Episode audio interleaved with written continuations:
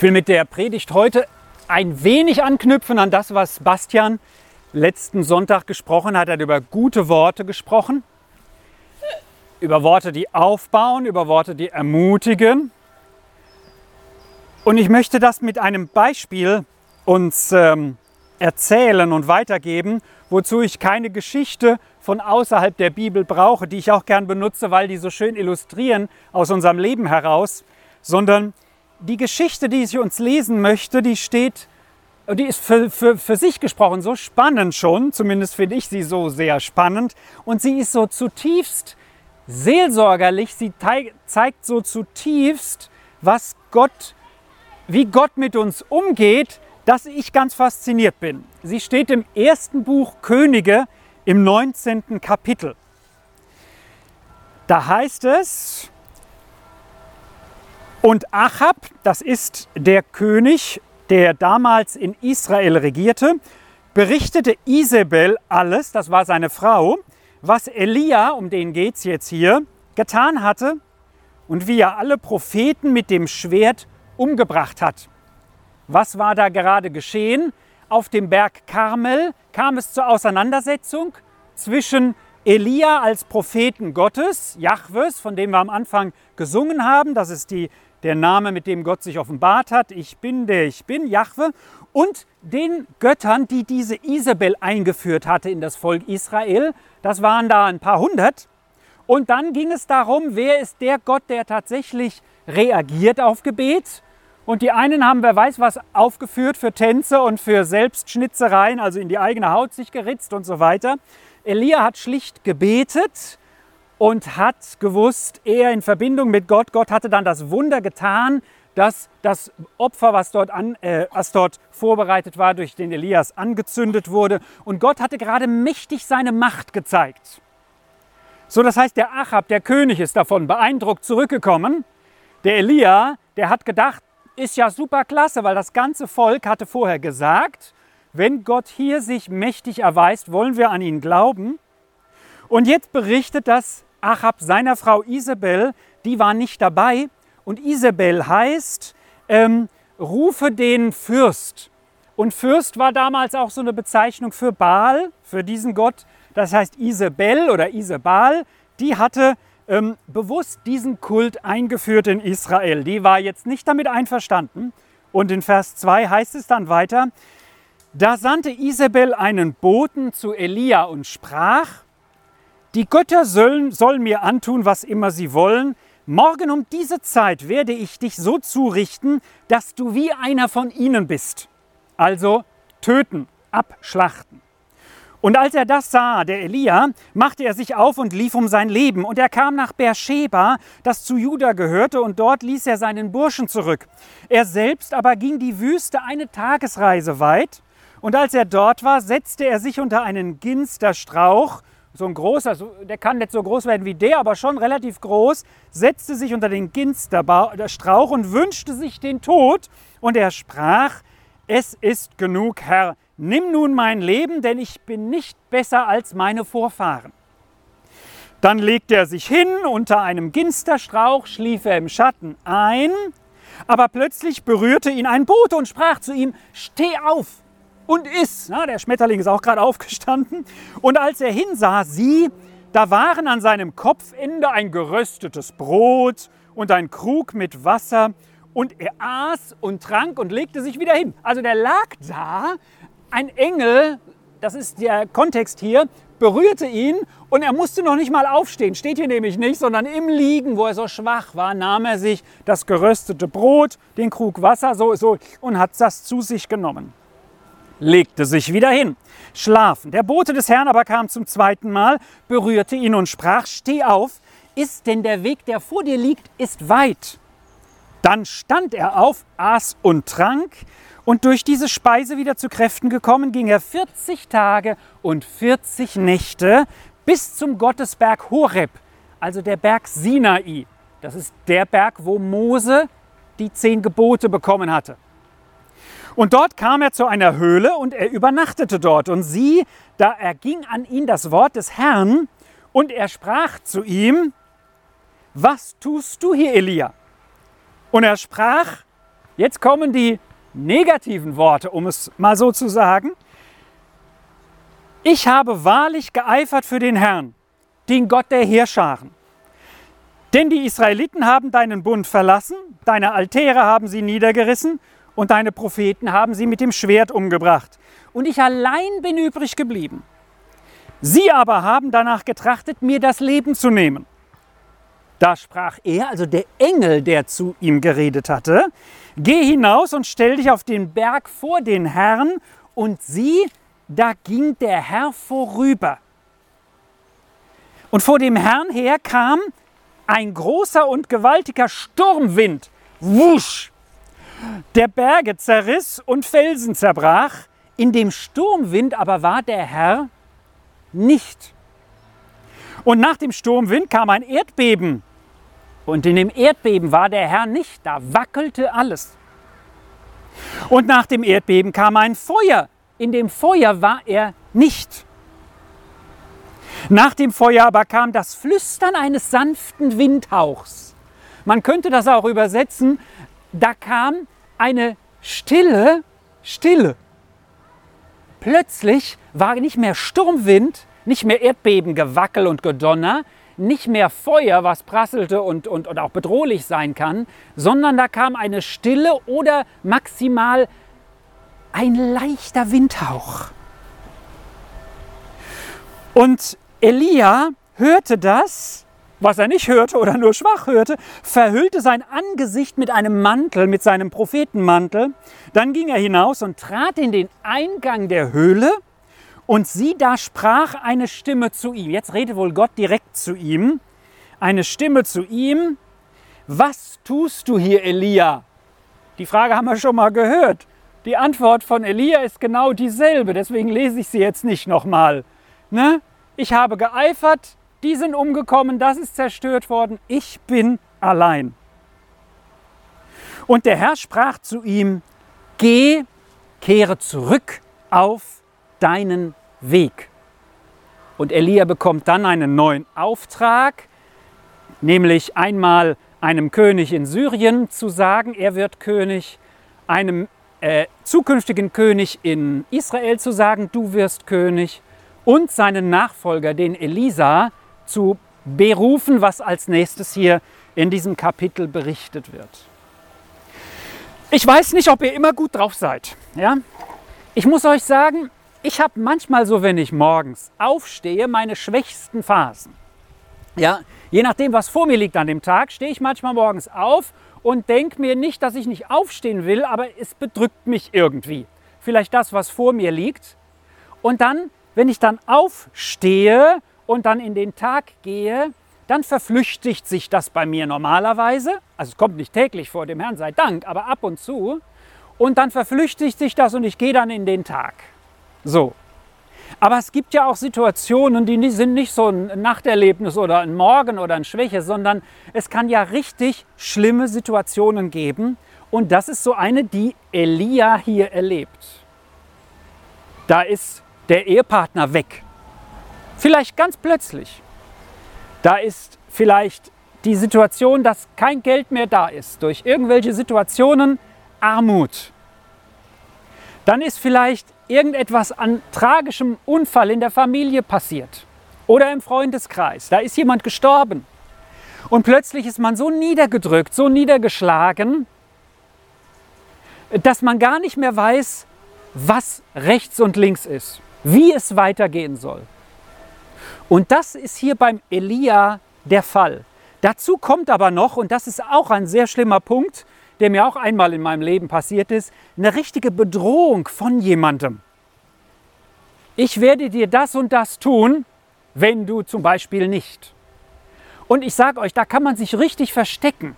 Da kann man sagen, ich schalte mein Telefon aus, ich mache die Tür zu, ich will am besten von niemandem mehr was wissen, weil man Angst hat, was passiert, wenn das nächste Mal das Telefon klingelt. Und so einen Anruf hat Elia bekommen nämlich von der Isabel. Und das, was er gerade erlebt hat, zählt plötzlich gar nichts. Der hat gerade erlebt, dass er alleine mit Wasser um die Gräben erlebt, dass Gott mit Feuer runterkommt und alle Baalspriester, die, die vom, vom, vom Götzen äh, nicht mehr existierten danach, um es mal freundlich auszudrücken. Dann ist er vor dem König hergerannt und zum ersten Mal regnete es nach dieser Geschichte wieder. Vorher war Jahre Trockenheit. Boah, der hat die Gegenwart Gottes erlebt, der Elia. Und jetzt kommt diese Frau Isabel und sagte, morgen nach 24 Stunden um diese Zeit werde ich dir das antun, was du meinen Propheten angetan hast. Und der Elia denkt nicht mehr an das, was er gerade eben erlebt hat. Der Elia kriegt sowas von die Hosen voll. Der Elia wird sowas von einem Schock übermannt durch das, was er plötzlich erlebt, dass er nur noch eines tut, sagt die Bibel. Er, ähm, ähm, er, Moment, wo steht es? Ähm, und, er, und als er das sah, machte er sich auf und lief um sein Leben. Der hat gar nicht mehr Zeit zum Denken gehabt, sondern der lief um sein Leben der große Prophet Gottes, einer der größten Propheten des Alten Testamentes, ja, läuft um sein Leben wegen einer Drohung. Und ich bin davon überzeugt, die Isabel hat das ernst gemeint. Aber sie hat auch ein bisschen mit dem Drohgebärde gespielt, sonst hätte sie es ihm ja nicht vorher mitgeteilt. Sie hätte ihn ja gleich einen Kopf kürzer machen können mit ihren Leuten. Ja? Also sie schickt ihm erstmal eine Warnung, damit er sich richtig in die Hosen macht. Ja? Und wartet vielleicht erstmal die Reaktion ab und sie muss gar nichts mehr weiter unternehmen. Der Elia flieht. Er flieht 155 Kilometer in den Süden. Er nimmt einen Knecht mit. Also er flieht raus aus dem Machtbereich des Königs in das südliche Königreich Juda und da ganz ans untere Ende nach Beersheba. Dort lässt er dann seinen Diener allein, weil er will ganz alleine das tun, was er jetzt tut. Er will nämlich sterben. Ich werde am Donnerstag eine Beerdigung haben von jemandem, die mich gefragt haben, ob ich die durchführen kann. Und dann sagten sie ja, die Mutter, um die es geht, die hat die letzten Tage, die hatte, ähm, äh, lag dann im Krankenhaus, hat sich gewünscht, schlag mich doch bitte tot, ich will früher sterben. So, man kann sich den Tod auch herbeisehnen. Und Elia tut das hier bei bester Gesundheit, aber bei absoluter innerer Niedergeschlagenheit. Und er bittet aber Gott, das zu tun. Und jetzt sehen wir etwas, was bei Elia der Ausweg aus dieser totalen Krise ist. Er ist immer in Verbindung mit seinem Gott. So beschissen es ihm auch geht. Er ist immer in Verbindung mit seinem Gott und sagt, nimm du doch bitte jetzt mein Leben. Er legt sich in den Schatten eines Ginsterstrauches und schläft ein. Und Gott ist so ein fantastischer Gott. Wenn wir jetzt sehen, wie er reagiert auf diesen absolut niedergeschlagenen Menschen, dann sage ich mir, was bin ich so froh, dass ich diesem Gott dienen darf, wie er sich offenbart. Er sagt erst einmal, steh auf. Da könnte ich zu mir morgens sagen, bleib nicht im Bett liegen, steh auf. Er kriegt ein geröstetes Brot daneben gelegt und einen Krug Wasser. Da sage ich mir, okay, das ist Engelswerk da in der Wüste. Vielleicht war aber auch irgendwo in der Nähe ein Dorf, keine Ahnung. Und was tut der Elia? Ich habe so, hab gesagt, der bleibt liegen auf dem Boden ja, und nimmt hier das, das Wasser und das geröstete Brot und tut als, als nächstes, legt er sich wieder hin. Und Gott lässt ihn sich wieder hinlegen. Aber er kommt wieder zu ihm und sagt, steh auf, denn der Weg, der vor dir liegt, ist weit. Und jetzt steht Elia auf. Einen Sitz hat er nicht gehabt. so, das heißt, im Stehen oder hat sich irgendwo auf den Stein gesetzt, keine Ahnung, nimmt das Brot und das Wasser und zieht los weiter Richtung Horeb. Und die Bibel sagt, er war da 40 Tage, eine ganze Weile unterwegs durch die Wüste allein. Gott kümmert sich, das ist meine erste äh, Lehre, die ich jetzt erkannt habe, auch aus diesem Text so ganz direkt. Er kümmert sich erstmal um unseren Körper. Da wird noch nicht um den Geist gekümmert. Da wird noch nicht gesagt, was er dann erlebt. Wir haben es ja gelesen, sondern erstmal, dass er überhaupt wieder zu Kräften kommt. Und wisst ihr, wenn ich im Weiteren darüber nachdenke, da gehören für mich auch Medikamente dazu, die unserem Körper, wenn da was nicht stimmt, wieder aufhelfen. So, wir nehmen Essen in Anspruch, Wir nehmen andere Dinge in Anspruch, wo wir wissen, die tun unserem Körper erstmal gut, dass wir wieder ins Aufstehen kommen. Das braucht unser Körper. Und Gott sagt, das braucht eine Weile. Er weiß das. Er lässt ihn wieder liegen und kommt später, wann auch immer, zu ihm und sagt, nimm jetzt nochmal. Und jetzt geht er. Jetzt geht er. Und dann geht er zum Berg Horeb. Und das, was für den Körper, auch mit Medikamenten zum Beispiel, Dinge, die unseren Körper beeinflussen, nicht getan werden kann, das kommt jetzt. Das ist die Begegnung mit Gott. Wisst ihr, du kannst erlebt haben, was du willst mit Gott. Es können Situationen kommen, wo das plötzlich vielleicht, hier sehen wir ein Beispiel, nichts mehr zählt. Weil du in einer Situation bist, wo du davon nichts mehr spürst. Wo du so bedroht bist, dass du fragst, eben war ich noch der Glaubensheld und jetzt bin ich am Boden zerstört. Und dann kommt er zu diesem Berg Horeb. Warum er an den Berg kommt, wisst ihr, warum geht er dahin? Gott fragt ihn dann nämlich, Elia, was tust du hier? Muss ich davon ausgehen, Gott hat ihn nicht beauftragt, dahin zu gehen, aber er lässt ihn gehen. Vielleicht hat er ihn auch beauftragt, auf jeden Fall fragt er ihn dann da vor Ort. Auf dem Berg Karmel sollte der Bund mit dem Volk Israel wiederhergestellt werden. Hat nicht geklappt auf dem Berg Horeb, wo der Bund erstmals geschlossen wurde mit dem Volk Israel, soll es jetzt irgendwie, es zieht ihn dahin, oder vielleicht hat Gott ihn doch dahin geschickt, was die Bibel nicht direkt sagt. Und dann kommt Gott und sagt zu ihm, was tust du hier, Elia? Was tust du hier, Elia? Was tust du hier, Kai? Er spricht dich direkt an. Er spricht ihn direkt an. Und jetzt kommt die Antwort von Elia. Ich habe geeifert. Und am Ende, ich bin so allein. Und dazwischen, das Volk hat sich versündigt. Oder wie steht es hier? Die Israeliten haben deinen Bund verlassen. Altäre wurden zerstört und so weiter. Also, Elia spricht, wie es in seinem Herzen ist. Und das ist der Ausweg, wo er Stück für Stück wieder zurück in sein Leben, in seine Berufung kommt. Er schildert Gott, wie es ihm geht, was auch die Psalmen tun.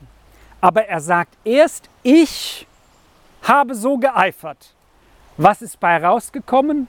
Nix. Ich bin allein. Wisst ihr, wenn es uns so geht, dann geht es um uns, um ich. um mich. Ja? Und ich bin so allein. Gott wird später zu ihm sagen, es sind noch 7000 andere da. Du bist nicht allein. Aber erstmal fühlt er sich total allein.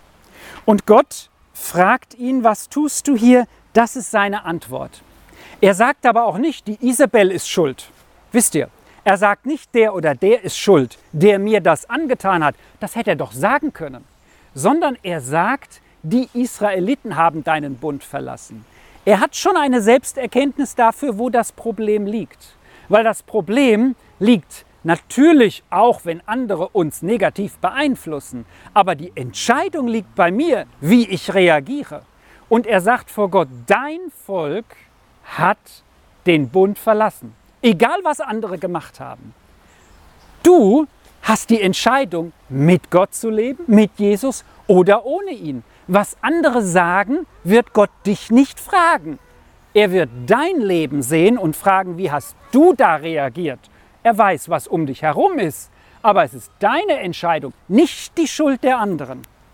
Und Elia kriegt von Gott gesagt, nun geh und tritt vor den Herrn. Und das ist das, was du gerade auch sagtest, Michael. Der Thomas zum Anfang der brauchte eine Begegnung für sich selbst, um zum Glauben zu kommen. Elia braucht wieder eine Begegnung mit Gott, um zum Glauben zu kommen. Dafür feiern wir Gottesdienst, damit wir Gott begegnen. Dafür hast du dein, deine 24 Stunden am Tag, in denen du Gott begegnen kannst. Egal in welcher Situation du bist, Arbeitsplatz oder was auch immer, wie Gott dir begegnen kann. Elia bekommt eine neue Begegnung mit Gott. Und jetzt sehen wir, dass Gott nicht in unsere Schublade passt. Gott, du müsstest doch jetzt das tun. Heile jetzt. Gott, du müsstest doch jetzt das tun. Kannst du nicht den aus meinem Leben streichen? Wisst ihr, und manchmal macht er Dinge, wo ich mir denke, das habe ich nicht verdient. Also er reagiert hier nicht mit Feuer wie im Kapitel vorher, versteht ihr? Da kommt er mit Feuer runter und der Baal, das war auch so ein Wettergott. Ja, das war in der, in der Götterwelt der damaligen Leute war das der Wettergott und der Wettergott war wichtig, weil der hat für Ernten gesorgt, dass es regnet und so weiter. Der Wettergott hat gar nichts gekonnt. Gott hat das Feuer geschickt könnte man sagen, jetzt Gott ist vielleicht im Sturmwind, im Erdbeben oder im Feuer. Ist er nicht. Er begegnet Elia ganz neu, ganz anders. Entweder in der absoluten Stille oder in maximal so einem Windhauch. Wichtig ist, dass wir beten, Herr, begegne mir neu.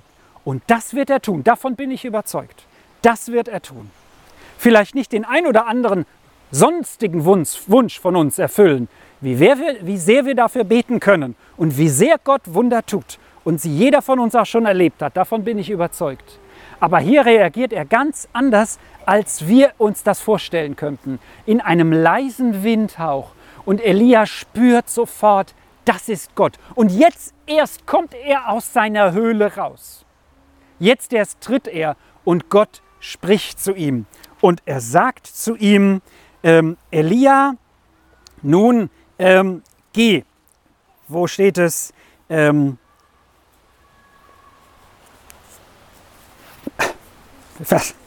eine Seite weiter. Und er sagt dann zu Elia, geh, kehre zurück auf deinen Weg.